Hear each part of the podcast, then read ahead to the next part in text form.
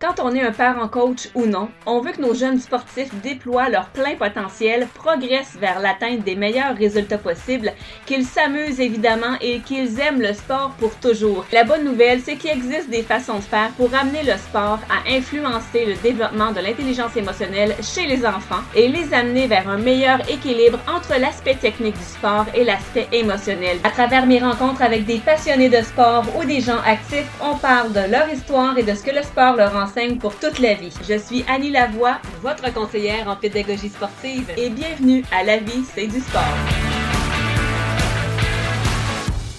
Je reçois Pierre-Alexandre Hudon, euh, patineur artistique émérite, euh, j'ose le dire. Euh, Pierre-Alexandre, bonjour. Allô? Pierre-Alexandre, tu es allé à un championnat du monde junior, tu as remporté plusieurs prix, plusieurs grands prix à l'international.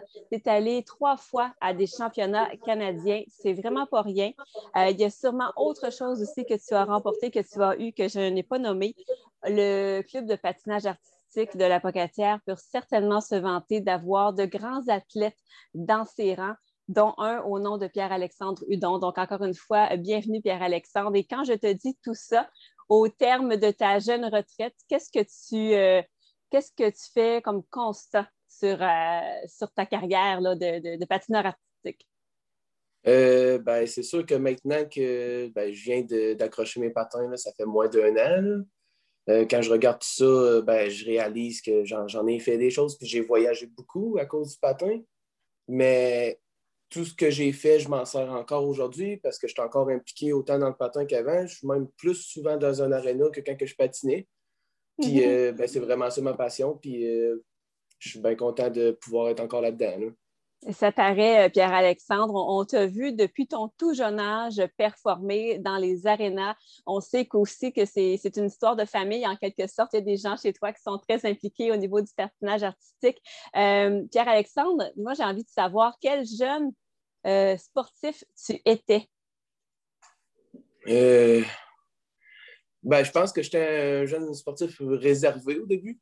J'ai joué au hockey aussi pendant longtemps. Ça, il n'y a pas beaucoup de monde qui savent ça, mais j'ai joué au hockey jusqu'à l'âge de 12-13 ans. Puis ben, j'étais vraiment le jeune réservé. Là, je prenais ma place, puis ça a été la même chose au patin. Puis je prenais ma place, je faisais mes affaires. Puis quand j'allais en compétition, ben, je faisais mes affaires, puis des fois, ça me menait sur le podium, des fois, ça faisait des moins bons résultats, mais je faisais mes choses. Hein. Donc, c'est drôle que tu dises ça, que dans le fond, que, que, tu as joué au hockey. Je m'explique parce que souvent, on commence à faire du patinage artistique pour justement apprendre à patiner, mm-hmm. pour, aller, pour faire du hockey. Est-ce que je me trompe? Non, non, tu ne te trompes pas. Puis, euh, tu sais, on au programme de patinage plus qu'on a. Euh, euh, tous les clubs de patins ils ont un programme de patinage plus, puis on a beaucoup de jeunes garçons qui viennent pour apprendre à jouer au hockey. Ils apprennent à patiner dans le fond avec nous autres parce qu'on a un programme qui offre des bonnes bases de patin. Puis la majorité se dirige vraiment vers le hockey, mais des fois, ça arrive qu'on en a qui restent dans le patin. Puis ben, ça, j'aime ça. On n'a pas ben, beaucoup justement... de, garçons. Hein? Fait que dans ce temps-là, on essaie de les garder, puis on essaie de les accrocher au sport. Puis ben, moi, c'est ça que ça a fait. Justement, qu'est-ce qui t'a accroché, toi, dans le patinage artistique? Parce que tu viens de le dire, et on en reparlera au cours de l'entrevue, il n'y a pas tant de jeunes garçons. Mm-hmm. J'ai fait les deux pendant longtemps, puis ce qui a poussé mon choix pour le patin, c'est sûr que, comme on l'a dit, il n'y a pas beaucoup de jeunes garçons dans le patin. Il y a beaucoup plus d'opportunités pour nous d'aller dans des compétitions provinciales, nationales, internationales. C'est beaucoup plus facile de se démarquer. Puis aussi parce que j'aimais mieux ça en général, le, fait de jamais faire la même chose. Puis que c'était plus un sport individuel. Je pense que c'était plus pour moi, même si j'ai fait du couple plus tard. C'était pas un sport d'équipe avec 10 euh, autres personnes. C'était juste moi, puis des fois avec euh, ma partenaire. Bien, tu le disais, hein? tu étais un jeune enfant qui s'occupait de ses affaires, qui aimait ça faire ses petites affaires. Et à un moment donné, il y a eu, euh, il y a eu une part où tu as, eu, à euh, peut-être choisir entre la compétition euh, individuelle ou en couple et qu'est-ce qui a fait déclencher le fait que tu décides de faire euh, le duo finalement? Mais c'est sûr, quand on est plus jeune, autour de 14, 15, 16 ans, il faut, continuer à faire les deux, parce, le simple et le duo, parce qu'on a besoin de nos éléments individuels pour le couple. Mais je, je l'ai toujours su que c'était le duo qui m'intéressait plus. J'ai toujours mieux aimé ça compétitionner avec une autre personne avec moi. C'était beaucoup moins stressant pour moi, puis c'était beaucoup plus le fun, l'aspect l'aspect social un petit peu, là, de se développer avec une autre personne. L'aspect social, l'aspect équipe peut-être? Parce mhm. qu'il faut dire, hein, une équipe, c'est à partir du moment où tu es plus qu'un. Hein? donc, euh, évidemment, donc, qu'est-ce que tu as aimé de ça, de ce travail d'équipe-là?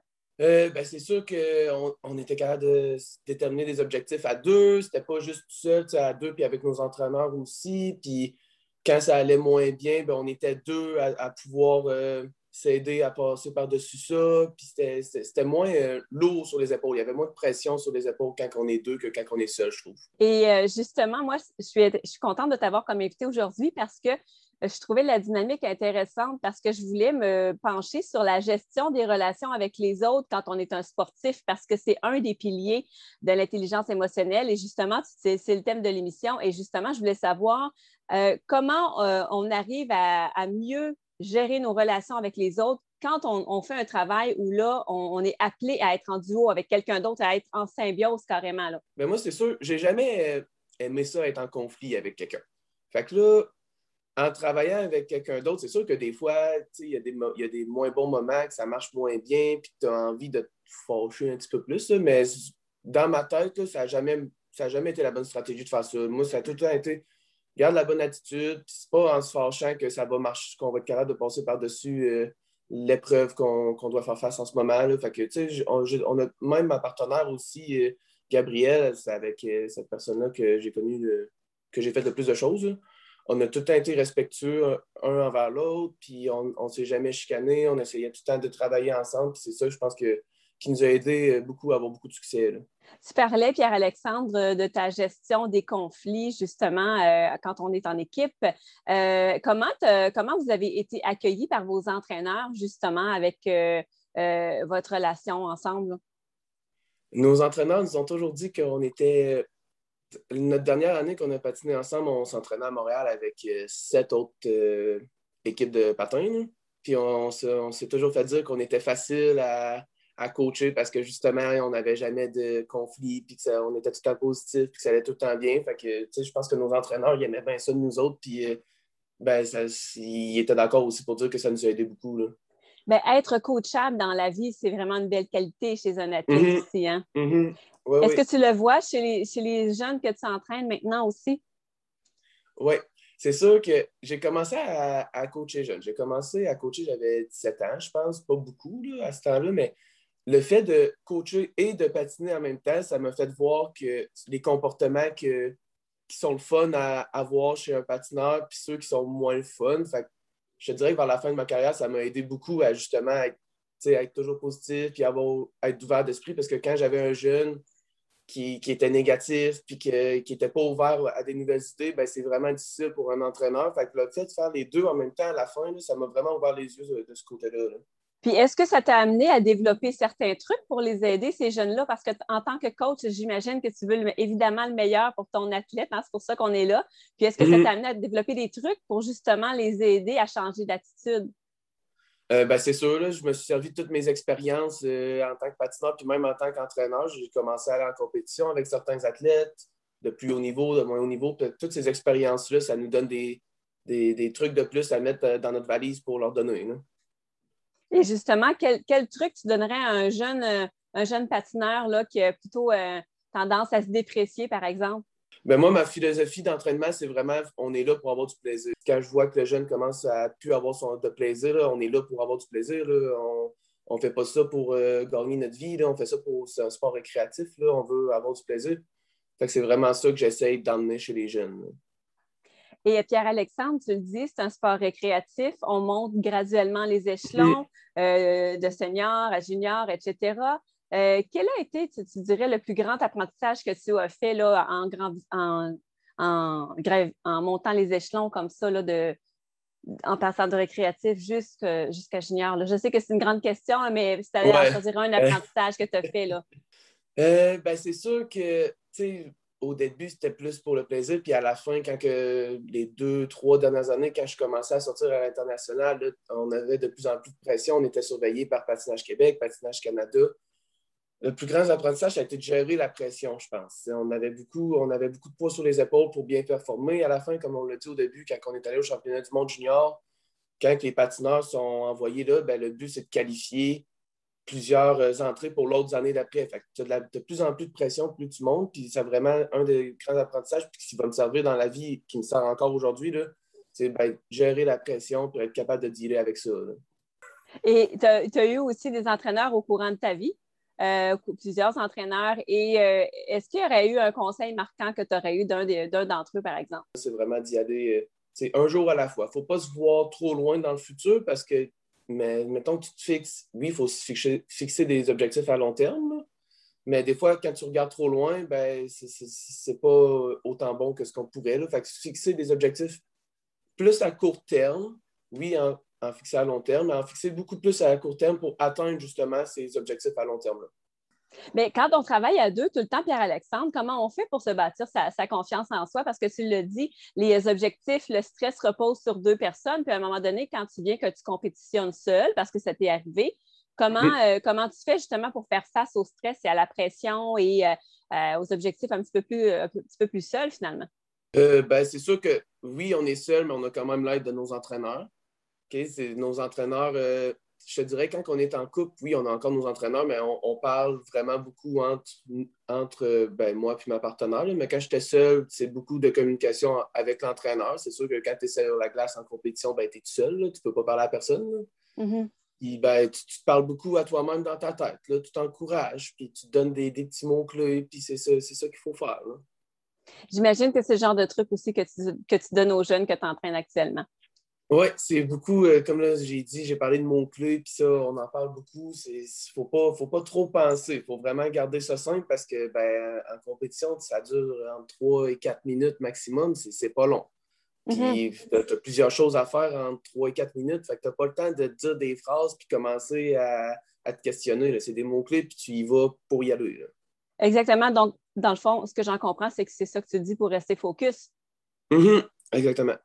Parce qu'une compétition de patinage artistique, on, le dit souvent, hein, on se prépare beaucoup. Finalement, ça dure que quelques minutes sur la glace. Mm-hmm.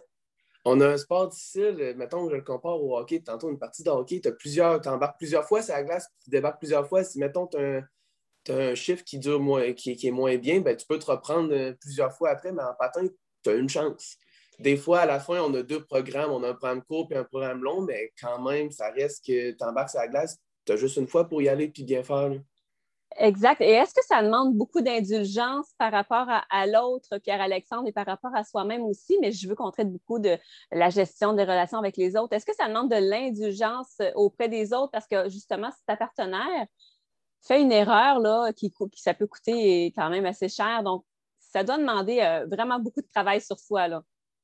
Oui, ben moi, ce que je me suis toujours dit, c'est si, mettons, euh, ma partenaire faisait une erreur, ben, ça arrive, on n'est pas parfait. Je, mhm. voudrais, je me j'encourageais quand même, tout, parce que le jour que ça serait moi qui ferais une erreur, ben, je voudrais pas qu'elle se mette à être fâchée contre moi et qu'à être déçue. Fait que, c'est une relation en deux sens. Tu Tu fais pas aux autres ce que tu ne peux pas te faire faire à toi-même. Maintenant, euh, Pierre-Alexandre, parlons un petit peu euh, de ton désir de transmettre ta passion à une autre génération. C'est quelque chose qui est important pour toi? Oui, ben, j'ai toujours su, le patin, c'est ma passion. J'ai toujours su que je voulais être impliqué d'une manière ou d'une autre, euh, probablement jusqu'à la, fin, euh, la fin de mes jours. Là. Je vais rester tout le temps dans un aréna, euh, c'est sûr. Puis, ben, entraîner, c'était, je pense, la manière pour moi qui me rejoignait le plus. être justement capable de transmettre mes savoirs, mes expériences à la plus jeune génération pour les aider à évoluer dans le sport.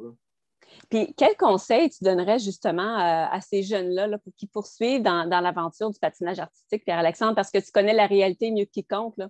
Avoir du plaisir, ben, je pense que c'est ça le plus gros conseil que je peux donner. Il ne faut pas, faut pas euh, être trop dur envers soi-même. On est là, même si on veut performer, même si on a des gros objectifs, ben, pour réaliser ces objectifs-là, ben, il faut avoir du plaisir. Ce pas en, se mettant trop de pression sur les épaules, puis en ayant tout le temps une, attitude.